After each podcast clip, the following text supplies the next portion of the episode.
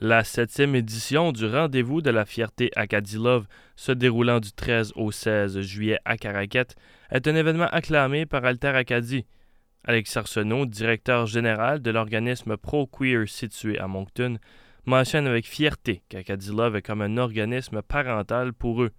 Les chapeautant tout au long de leur parcours pendant leur première année, il leur démontre son amour et reconnaissant de ce que le projet a fait pour l'organisme Pro-Queer on est fiers d'eux, puis on est content de travailler avec eux, puis euh, c'est vraiment cool que c'est eux qui ont qui nous ont vraiment chapeauté pendant toute la première année pour qu'on puisse se construire et être un peu indépendant. On est comme un peu leur bébé, si tu veux. Mais là, on, we have our own wings, là, je sais pas quoi ce qu'ils saying, mais euh, évidemment, on, on reste en contact assez régulièrement. Avec tout ce qui se passe du côté politique, notamment la politique 713, Alex Arsenault souligne que l'importance d'un tel événement est de grande taille. Selon lui, la communauté 2LGBTQIA+, mérite d'être célébrée et que celle-ci ne sera pas coincée dans une boîte étiquetée par la politique. Tenant leur bout de la corde est d'importance majeure et continuer de fêter la communauté est primordial, selon le directeur général d'Alter Acadie tellement, tellement, tellement, tellement important pour la communauté d'avoir euh, des événements comme ça. Genre, ça peut pas.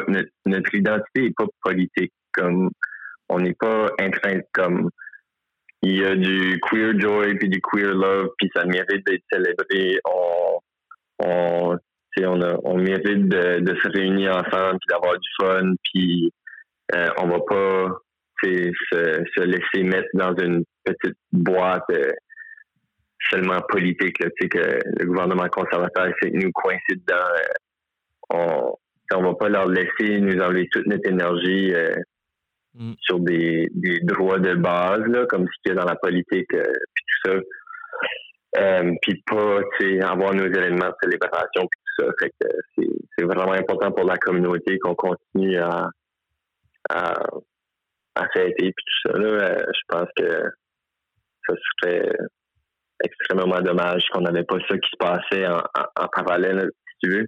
Puis comme j'ai dit tantôt, c'est euh, pour ça qu'Acadie va un peu euh, créer Alta Acadie parce que fallait qu'ils focusent dessus leur mandat qui l'événementiel, la célébration, puis l'éducation, puis tout ça, tandis que nous, on, peut faire un peu plus le travail euh, euh, dans le background, si tu veux.